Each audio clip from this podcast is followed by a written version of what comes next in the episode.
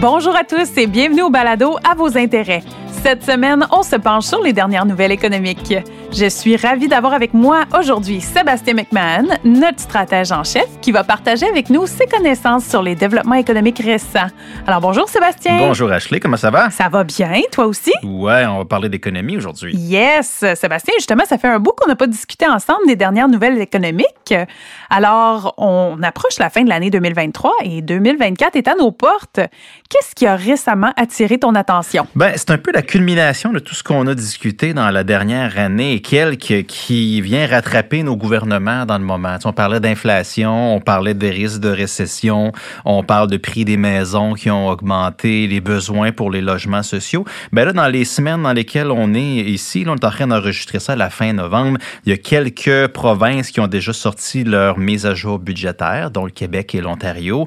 Le gouvernement fédéral va le sortir dans les prochains jours aussi. Puis euh, c'est les mêmes grands thèmes qui sont répétés dans tous les documents qui sont, euh, qui présentés. Donc, on parle de création de fonds d'infrastructure, on parle de logements sociaux, on parle de mesures anti-inflation. Donc, la population vieillit, nos infrastructures vieillissent aussi. La transition énergétique, ça crée des besoins massifs d'investissement vert.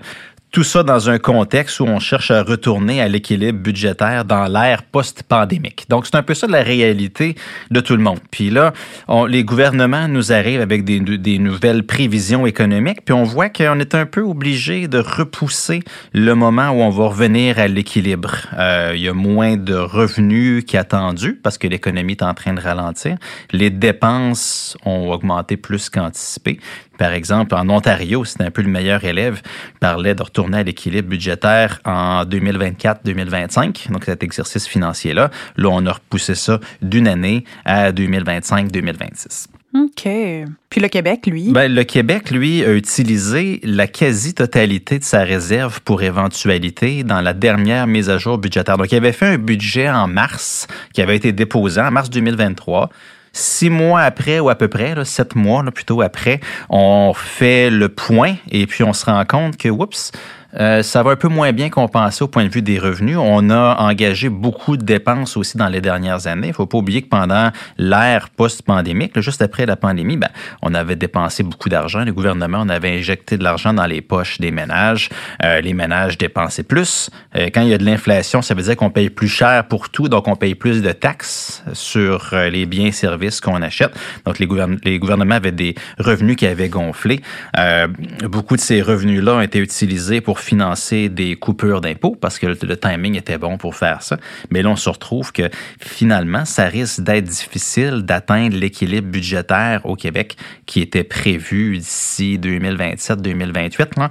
Euh, je vous dirais qu'on avait un petit coussin, puis là, le petit coussin, bon, ben, il, s'est dégonflé. Il est un peu flat. Oui, il est un petit peu, il est un petit peu à plat, comme tu le dis. Puis, ça, c'est Québec, Ontario, Canada. Les, les, chiffres sont pas sortis encore euh, au moment d'enregistrer, mais les attentes, là, c'est que le Canada prévoyait, le gouvernement fédéral canadien prévoyait euh, poursuivre les dépenses déficitaires pendant encore quelques années en ciblant le portefeuille des Canadiens, supporter les soins de santé publique, euh, tout ce qui est de la transition envers euh, l'économie propre. Mais au cours des mois qui ont suivi euh, le budget, ben maintenant, les libéraux commencent à parler plus de la crise du logement puis le coût de l'épicerie. Donc, on, avait des prévisions pour un déficit fédéral qui était quand même assez grand, de 40 milliards de dollars pour l'année 2023-2024 euh, seulement. Donc, il était déjà 10 milliards de plus que ce qui était prévu l'automne dernier. Ben là, on s'attend bien sûr que on parle beaucoup de prudence, on parle beaucoup de retenue budgétaire, qu'on parle de logements sociaux. Donc, probablement que ce qu'on a vécu au niveau provincial, qu'il faut serrer un peu plus la ceinture, c'est ce qu'on va entendre aussi euh, de la bouche de la ministre Freeland quand va faire son point, euh, son point euh, budgétaire, elle aussi, dans les prochains jours. Puis tu as parlé souvent dans la dernière année et demie qu'on vit dans une période économique intéressante. Il y a une poussée inflationniste la plus forte en 40 ans, sortie de la pandémie, risque de récession.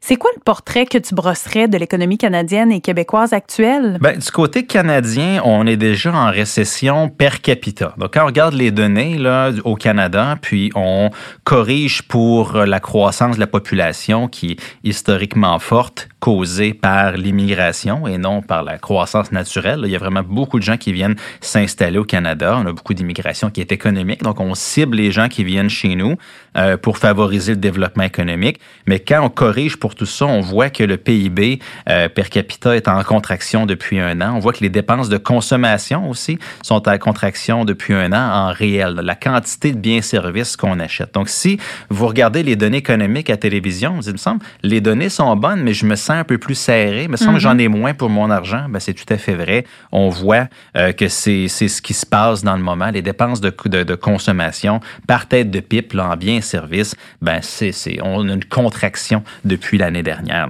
OK. Puis le taux de chômage commence à augmenter? Oui, le taux de chômage commence à augmenter. Euh, donc, pour qu'on parle vraiment d'une récession officielle, généralement, c'est quand le chômage augmente beaucoup. Puis quand on commence à connaître des gens autour de nous qui perdent leur emploi, on n'est pas rendu là encore, mais probablement que si on fait des projections devant nous en 2024, ben cette tendance-là de hausse du chômage, généralement, quand le taux de chômage commence à augmenter, ça n'arrête pas après 0,2, 0,3% Il y a une tendance qui est plus longue. Donc, on peut anticiper logiquement qu'en 2024, ben, le taux de chômage, on en parle de plus en plus dans les nouvelles.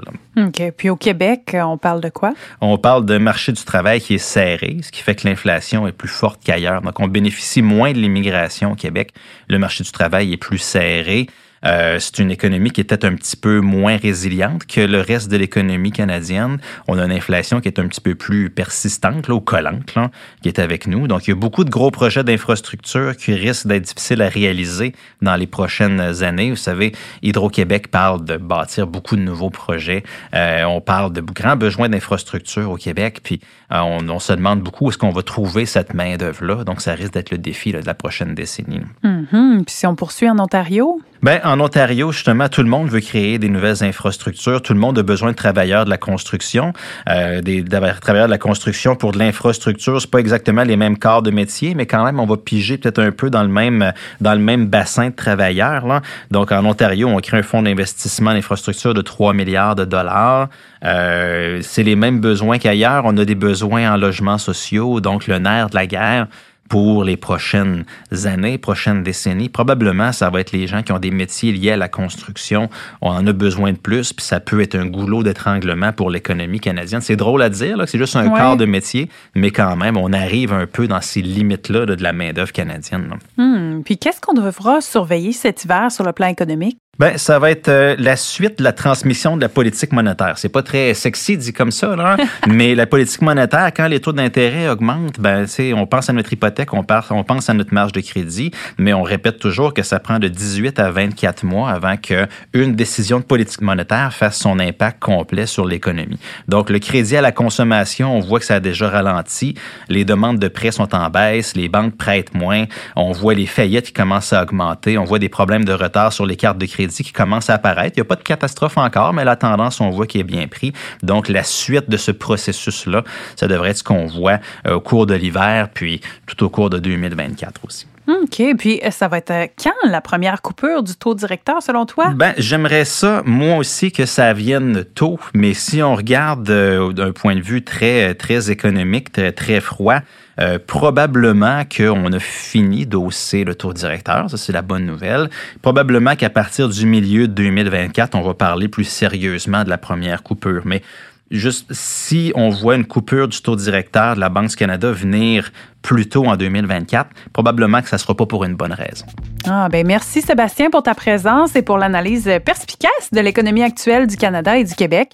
On espère qu'à la maison, ça vous a été informatif et utile pour comprendre les enjeux économiques actuels. Merci de nous avoir écoutés aujourd'hui et on se reparle la semaine prochaine. Vous avez aimé cet épisode et vous aimeriez en apprendre davantage sur l'actualité économique? Abonnez-vous à notre balado à vos intérêts, disponible sur toutes les plateformes. Vous pouvez aussi visiter la page Actualité économique sur ia.ca et nous suivre sur les réseaux sociaux.